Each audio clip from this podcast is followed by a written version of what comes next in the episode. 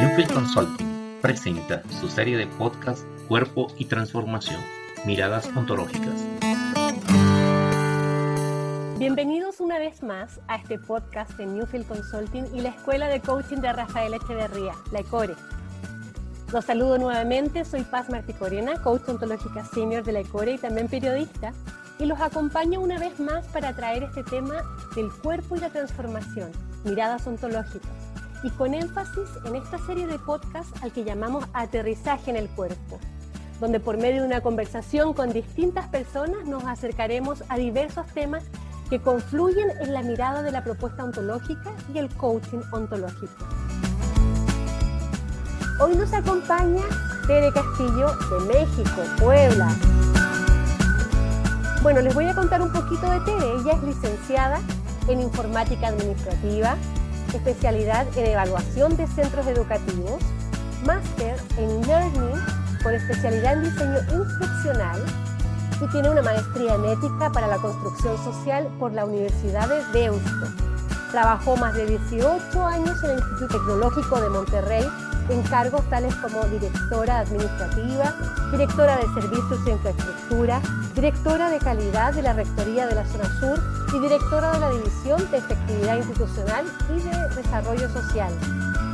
Participó también en el Centro de, Emprendimiento y Desarrollo para Migrantes de la Ciudad de Nueva York del Tecnológico de Monterrey. Hoy es coach empresarial, coach ontológica senior, facilitadora de biodanza, coach de los programas internacionales de la ECORE y actualmente es la representante de Newfield Consulting en México. Hola Tere, bienvenida una vez más a este aterrizaje en el cuerpo. Ay, muchas gracias, Paz.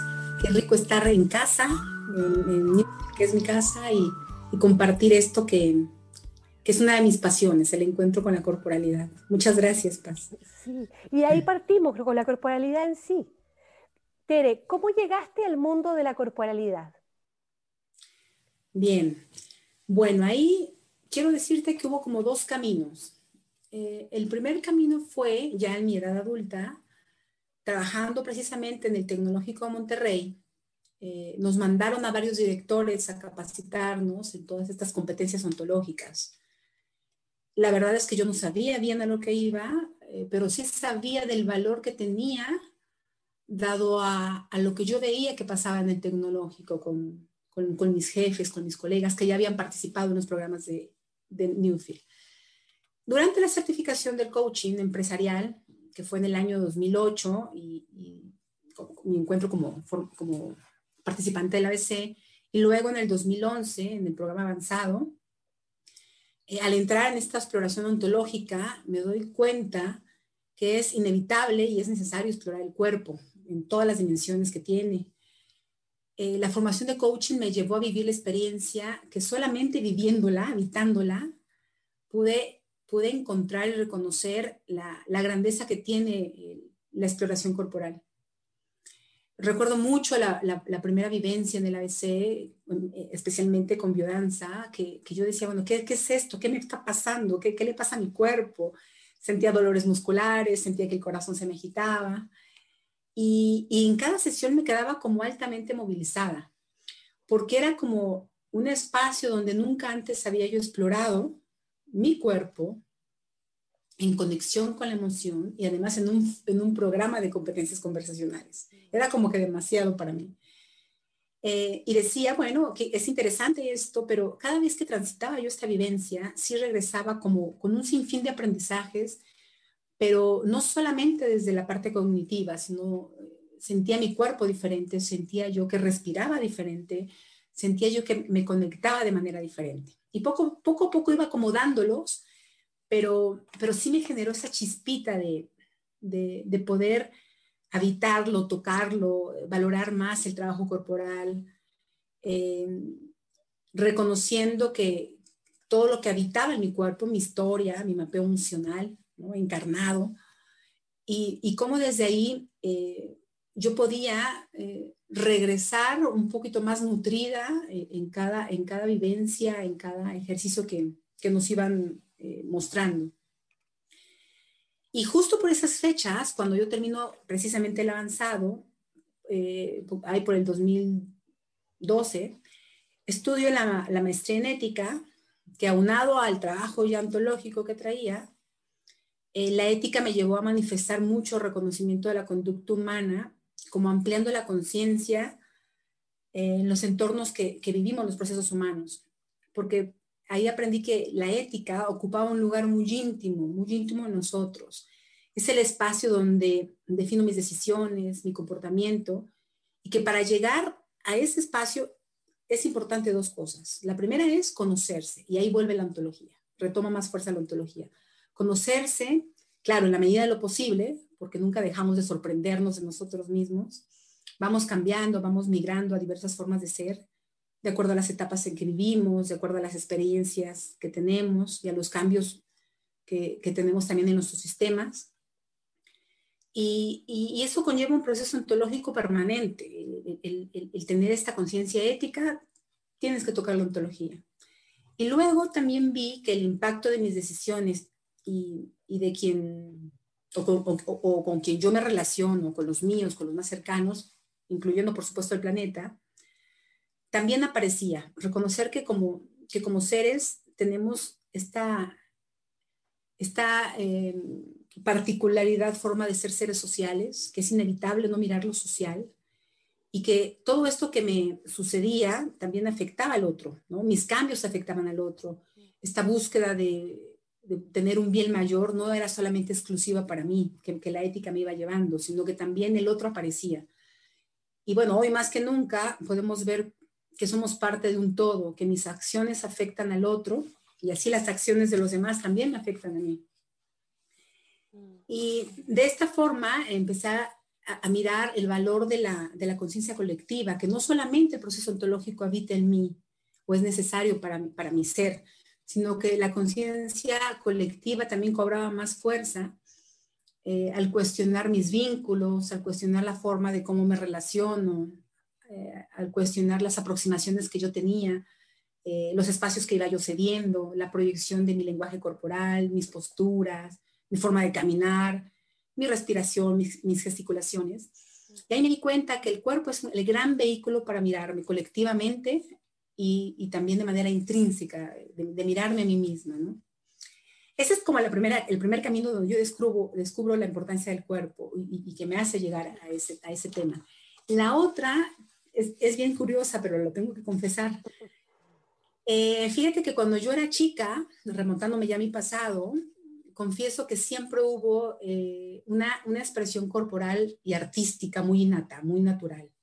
Cantaba, bailaba, me encantaba el teatro, hacíamos obras de teatro con mis primos, que éramos más o menos como 10, 11 de la misma edad. Y ahí yo podía eh, experimentar, lo recuerdo vagamente, pero lo, traigo, cómo, cómo, encarnar esta vivencia teatral o cantar eh, las emociones, eh, la chispa de mostrarte de una manera auténtica y natural. Era un estado placentero maravilloso. Y, creo que cuando yo retomo la formación de biodanza, creo que es, uno, es una de las cosas que vuelvo a habitar en mi cuerpo. El, el toque, el toque de, de, la autenticidad, de poder mostrarme de una, forma mucho más genuina, como de recobrarle esa inocencia corporal ¿no? a, mi memoria.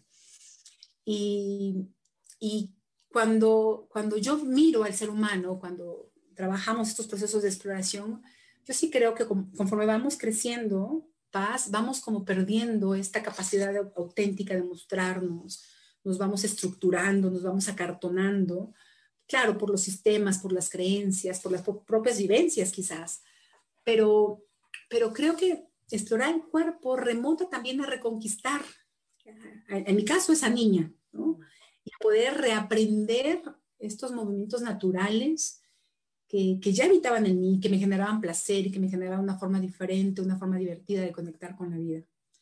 Entonces, sí, fíjate qué interesante, estos dos caminos me hacen que el cuerpo me atrape, ¿no? El camino del, del coach ontológico, de la exploración de procesos transformacionales, pero también mi propio camino de, recorrido de vida, ¿no? De, de, añorar esos momentos de mi infancia, eh, donde yo, yo veía la plenitud y la congruencia de emoción, cuerpo y lenguaje, esto que manejamos en el coaching, de una manera natural, palpable.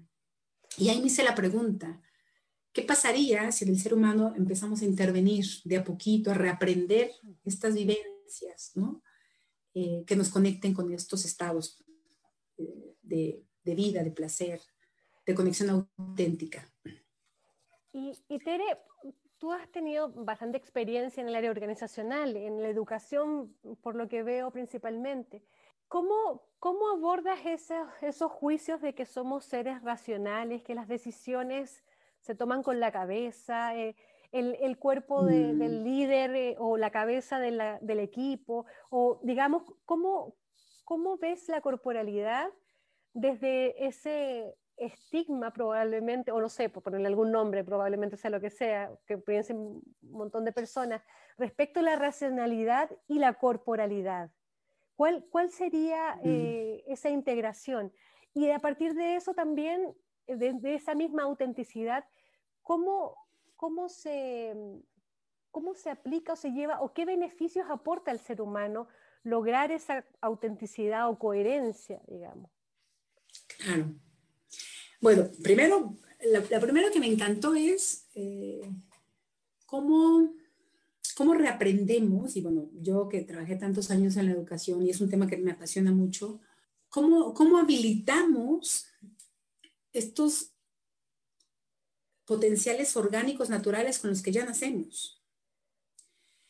Y, y cómo a medida de que vamos regresando esta, o avivando estos potenciales, vamos ampliando la conciencia donde no todo es razón, no todo es eh, pensamiento certero. Y fíjate que aquí cabe, la, cabe mucho la pena mencionar que eh, devenimos de un mundo occidental donde el cuerpo y la emoción no es el eje de la evolución humana.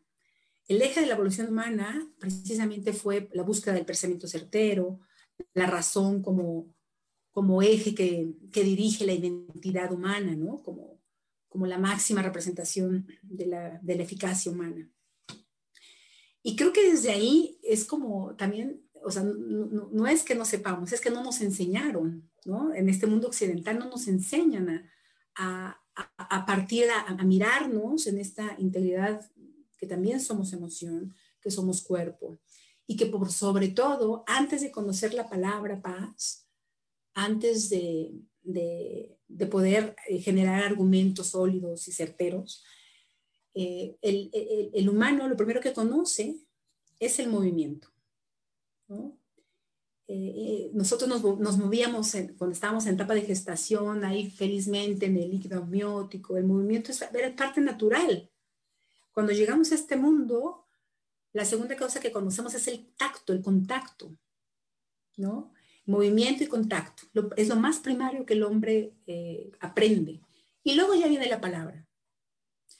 Entonces, fíjate qué interesante, porque pareciera que nuestra evolución humana nos colocó como la palabra, la, razón, como lo más prioritario, y olvidamos estos aprendizajes primitivos, digo yo, primarios, que al momento de tocarles la puerta, al momento de dejarlos aparecer, pues claro que mueven, ¿no? Claro que dices, ¿qué pasa, no? ¿Qué, qué, cosas pueden suceder en el ser humano cuando no estamos habitualmente eh, explorándolos o, atendiéndolos con una cercanía como lo tenemos con el conocimiento, ¿no? Y, cuando yo miro eh, ya en mi, en mi, ser coach ontológico, la, el entremado eh, natural y, inevitable que tiene la emoción, el cuerpo, el lenguaje, es como, como devolverle al, devolvernos a nosotros como, como humanidad la oportunidad de seguir creciendo, evolucionando, si bien ya lo tenemos por la parte cognitiva, por la parte racional, devolvernos la oportunidad de reaprender desde la emoción y el cuerpo, como, como darme esa oportunidad y al mismo tiempo que me la doy, me reintegro en una exploración, como dices tú, más coherente, más, más integrada, más, más sensata, digo yo, ¿no? Y Tere, ¿cómo, a ver, aprovechando que tu maestría en, en, ética y además que eres coach ontológica senior y por supuesto también tu trabajo corporal, ¿cómo integras estos tres eh, dominios, mundos o, cómo los ves y los trabajas hoy día en, en tus facilitaciones corporales, por ejemplo?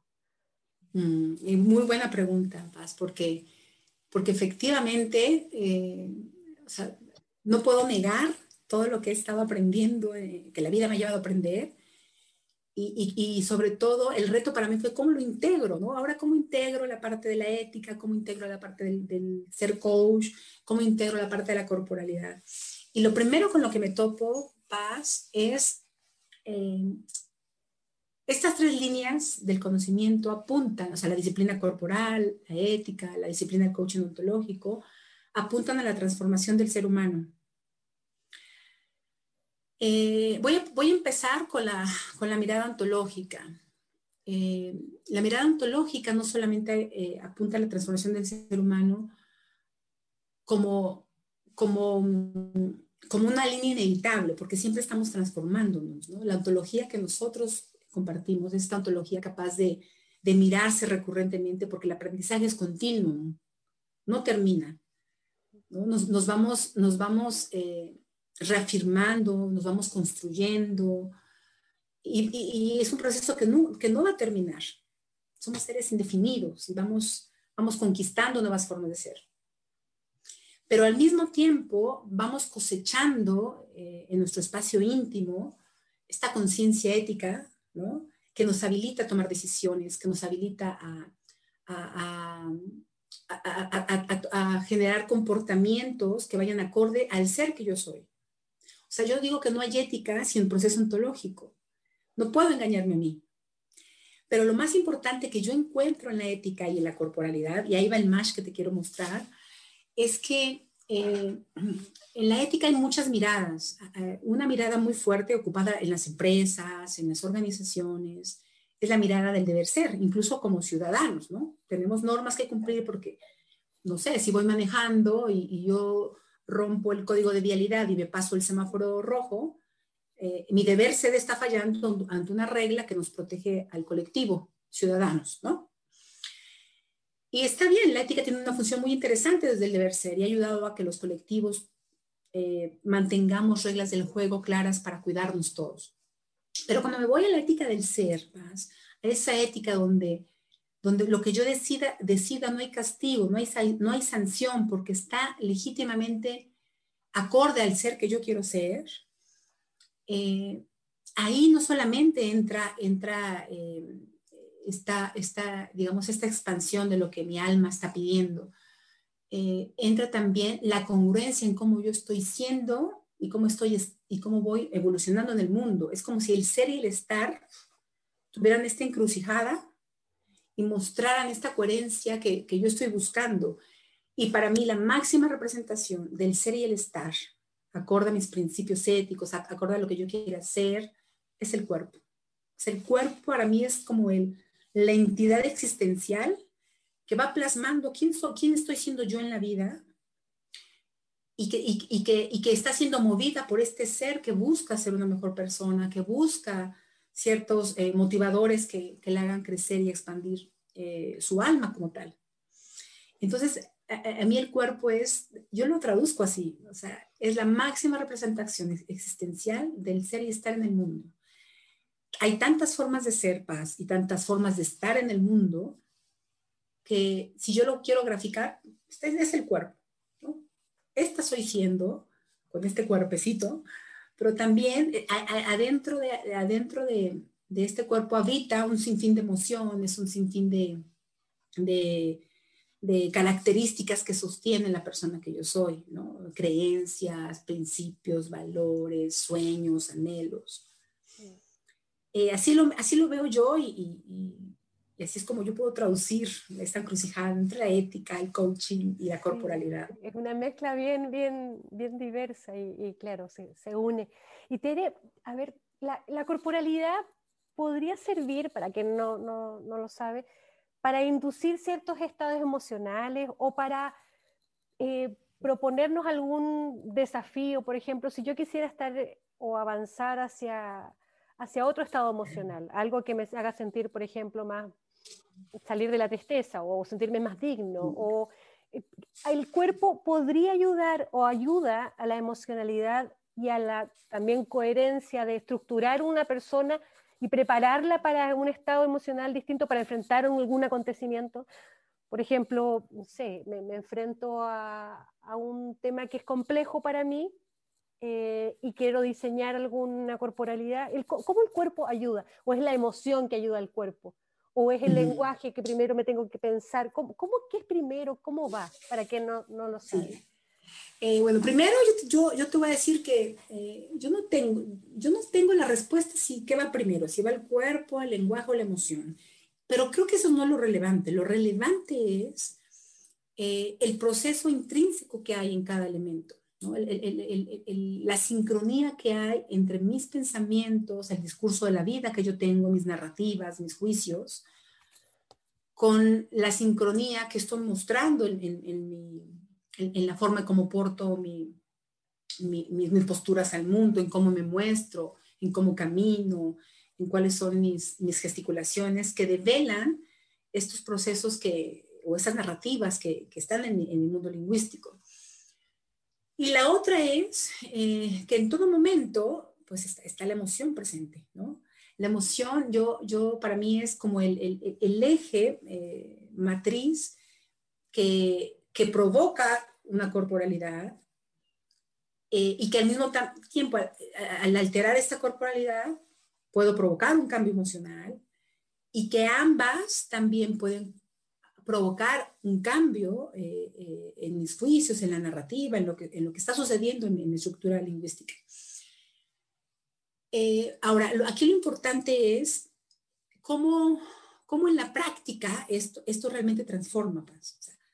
O sea, cómo, ¿Cómo, ¿Cómo, tiene su aplicabilidad esto en, en, la vida real? Eh, cuando hablo de vida real, lo, puede ser en lo cotidiano, en lo existencial. Y ahí yo, yo, te quisiera como compartir mi propia experiencia, ¿no? Mm, es muy bonito hablar de los... Y va esa pregunta, ¿cómo, ¿cómo la corporalidad te ha acompañado en tu propia transformación, de hecho? Qué interesante, porque, porque ahí es como lo más palpable. Yo sí creo que, que aprendizaje que toca el cuerpo es capaz de quedarse porque ya se, se encarna y cuando se encarna lo habitas. Aprendizaje que no toca el cuerpo, es muy probable que se diluya, que se vaya, que se quede. Y entonces, bueno, ahí te quiero compartir mi propia experiencia. primero es así como, la primera experiencia que tengo es como fue recuperar a mi niña, ¿no? A, lo que yo te decía, como recuperar a mi niña, extrovertida, soñadora, capaz de habitar su autenticidad emocional a través del baile, el canto, la actuación, qué sé yo. Eh, y claro, con, al paso de los años y, con todas las circunstancias que vivimos, como que vamos perdiendo eso, ¿no? Era lo que te decía yo, nos volvemos más duritos. Pero fue, fue para mí muy hermoso reconectar eh, e y, recuperar esos aprendizajes que yo ya tenía. Eh, esa es como una primera transformación que dije, wow, hoy te puedo decir que, que puedo conectar con, con, la simpleza de la vida, con la inocencia, capaz de sorprenderme de mis movimientos, de las cosas que hago, eh, como con, con, esta, con esta inocencia ya recuperada, ¿no? Y no quiere decir que por eso pierda yo la madurez, sino que es como habitar esta autenticidad que, que yo creo que hace mucha falta a los seres humanos. O sea, yo me sentí como, como si hubiera yo recuperado este potencial que en algún momento lo perdí. Eh, y bueno, también sin duda, eh, cuando yo termino la formación de biodanza, eh, más lo acumulado en la certificación de coaching, más lo acumulado con la maestría de ética, cuando termino biodanza fue como un cambio integrativo, fue como, primero como mirar un cambio de piel en mí, ¿no? Y al mismo tiempo un cambio de, de que todos estos movimientos internos, que era dejar la estructura, que yo que evitaba por años, ¿no? Lo cuadrado, la búsqueda de la razón, lo perfecto, el control, ¿no? Que fue habitado por mí por años, imagínate, soy licenciada en sistemas computacionales, además estuve mucho tiempo metida en procesos de calidad, era como una estructura muy sólida, ¿no? Y, y un primera, una primera transformación, además de recuperar a esta niña, fue la relación conmigo misma. Se volvió mucho más sensible, mucho más compasiva, eh, por supuesto, la relación con los demás, mucho más abierta y cercana. Y cuando digo cercana, eh, es en la presencia de lo afectivo, pero también en lo emocional y sensitivo, como que esta habilidad intuitiva y sensitiva se habilitó, ¿no? Eh, y sin duda mi relación con la vida misma, Paz, mi relación con la vida cambió desde recuperar mi propio ritmo biológico y fisiológico para hacer eh, un, o para poder adquirir un círculo mucho más virtuoso en mi propia salud orgánica. Cuando hablo de salud orgánica me refiero a mi salud emocional, hacerme cargo de mi salud física, de mi salud mental y también espiritual, hasta poder regular y saborear los diferentes momentos que la vida me va presentando de una forma diferente, ¿no? Con una mirada mucho más amplia de, lo, de quien yo soy y de cómo quiero vivir mi presente. Eh, creo que este proceso transformacional eh, en la biodanza me dejó habitar mi presente de una forma mucho más intensa. Por ejemplo, este momento que estamos compartiendo, saborear esta rica charla, disfrutar de tu presencia y además del vínculo afectivo que tenemos, eh, pero por sobre todo el, disfrutar, yo creo que la belleza de la, vida, de la vida en estos pequeños instantes, ¿no? Y te lo puedo resumir en dos cosas, ¿no? Primero, eh, transformar mi forma de ser y de estar y con ello es como ampliar la conciencia de lo que voy siendo en, este mundo, de lo que te va haciendo en este mundo, pero en el mismo instante de vivir, ¿no? No mañana o pasado, en el momento que encuentre la reflexión, sino en el continuo momento de, acercarnos, de platicar, de, de, escucharnos. Y eso para mí es una forma muy, muy general, pero creo que es una forma de dignificar mi vida. Así de simple y profundo. Fíjate que cuando estábamos en la formación de biodanza, recuerdo un profesor de lleva 20, perdón, 30 años haciendo biodanza, nos preguntó, ¿y, por qué haces biodanza? ¿no? Llega y me dice, ¿y tú por qué haces biodanza? Yo ya estaba al final de la formación, o sea, yo ya estaba con, con mucho, con muchos movimientos ya, con, con este cambio de piel que, que, te comento. Y lo primero que me vino a, a, a la mente, así tal cual, es eh, que fue como, es como una forma de dignificar mi vida. Y, y se me queda viendo así como, ¿cómo, ¿cómo que hacía de, dignificar tu vida? ¿no? ¿A qué te refieres?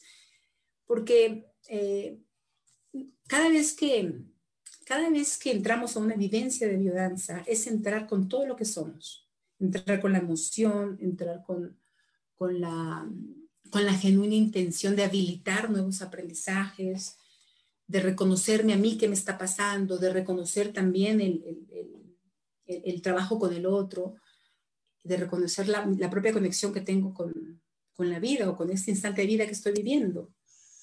Y, ahí fíjate que me, me, acuerdo mucho de esta frase de Sócrates que dice, una vida no indagada no merece ser vivida.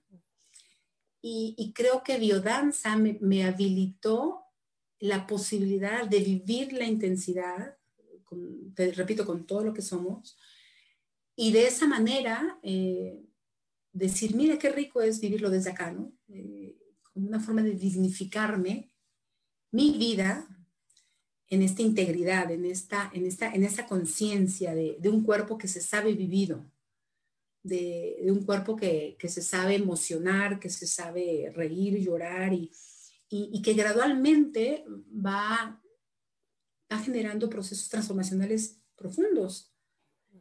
Eh, y bueno, pues eso, eso, eso ha hecho en mí el trabajo corporal. Y, y desde ahí, Tere, jugando, pensando con una pregunta distinta.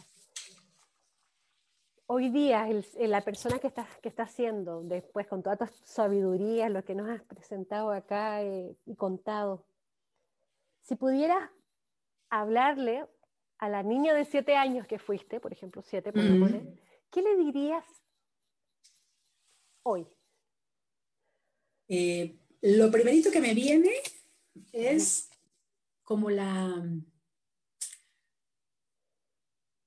la declaración, y esto lo aprendí del avanzado, bueno, no sé si en el avanzado o en el ABC, pero la declaración de, hey, hey niña, eres una promesa de vida, ¿no? Es como, hey, ya estás aquí.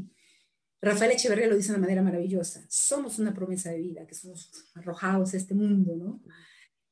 Y, y creo que eso, eso eh, pudiera calarle a esa niña de que no solamente somos una promesa de vida, que somos vida, nos damos vida a nosotros mismos y a otros, pero que también tenemos como, así como tenemos esta, esta oportunidad de, de dar vida, también tenemos la terrible, eh, digamos, eh, caída de poder también quitarnos vida.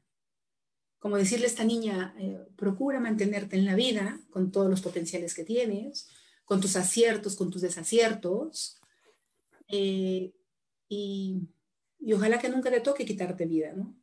Y cuando me refiero a quitarme vida, no es la muerte, me refiero a quitarme vida en apagar la luz que tenemos, apagar el deseo, tus deseos, tus anhelos, apagar tus sueños, eh, quitarte espacio a, ti para darle espacio a otros, eh, no, no, por, no por no acompañar a otros, sino por, por ceder en cosas que a lo mejor no tienen afinidad con lo que tú quieres. ¿no? Es como, como eso yo le diría a esa niña, ¿no?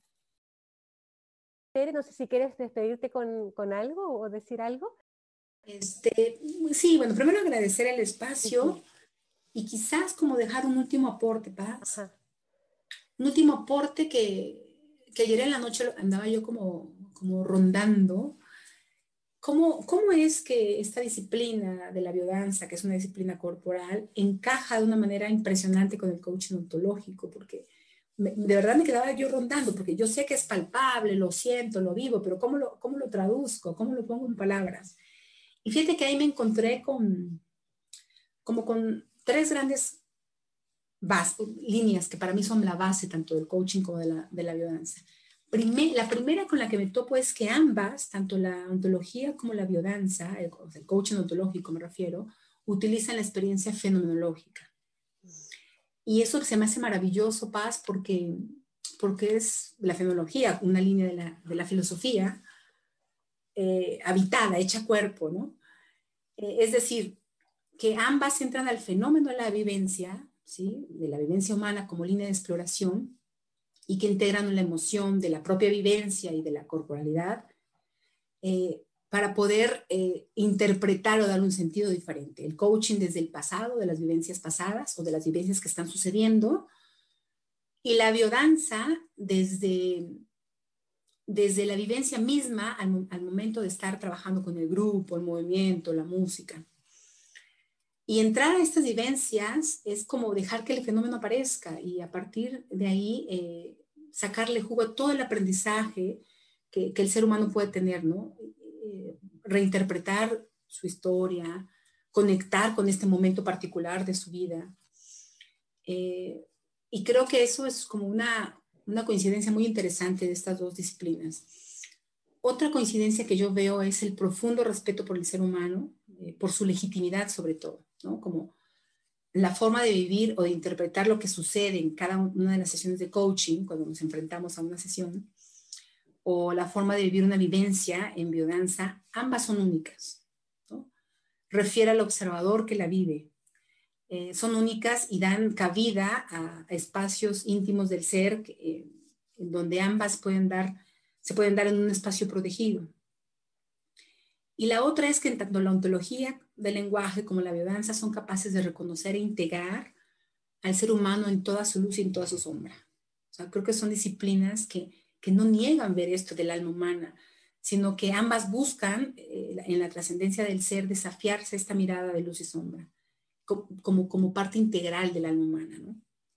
Y bueno, creo que eso me encantó, mirar eso, dije, wow, mira, mira cómo coinciden desde, desde esta base más, más filosófica, no sé, más existencial, y bueno, en su aplicación, ¿no? El coach que es capaz de aplicar eh, una experiencia corporal le habilita a poder aplicar en el otro, intervenciones corporales, ¿no? perfecto. Pero bueno, eso era como lo que quería compartirte, Paz. claro, claro. A mí me parecía también, no voy a dejar de preguntarte también el tema de la intervención corporal, cómo ayudaba la biodanza y, y creo que esto fenomenológico que explicas eh, puede, puede entenderse. Em, y en, el, en, los distintos programas que, que, que has eh, facilitado, la misma experiencia que ellos viven a nivel corporal los habilita a los coaches a poder realizar también sus procesos de intervención en sus prácticas de coaching?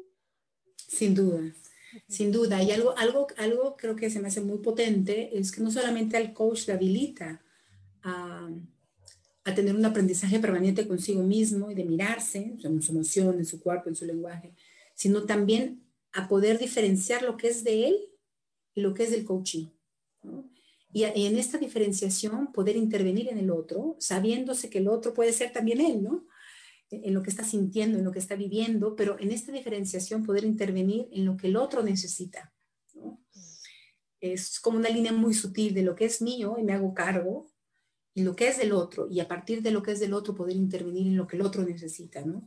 En, las, en los ejercicios de biodanza hay un pool de opciones que el coach puede tomar para poder traerlo a servicio del coaching. Pero lo más interesante es cuando lo hace a su servicio mismo, o sea, lo, transita y, y, a partir de este tránsito puede, puede habilitar esta, esta, esta capacidad de percepción de la emoción del otro mucho más ampliada, mucho más sensible, eh, con mucho mayor conexión emocional también. Gracias, muchas gracias a todos. Gracias, Paz. Saludos. Bien, Tere, muchas gracias. Con esto llegamos al final y muchas gracias por, por, esta linda conversación, este encuentro y acercarnos al maravilloso mundo de la corporalidad, la biodanza, el coaching ontológico, la ontología del lenguaje, la ética y también a tu historia. Muchas gracias a Alex que nos acompaña eh, desde el control eh, y la edición también de este podcast. Agradecemos también a todos que nos están escuchando y se han suscrito a este canal de podcast los invitamos también a nuestro próximo capítulo de Aterrizaje en el Cuerpo.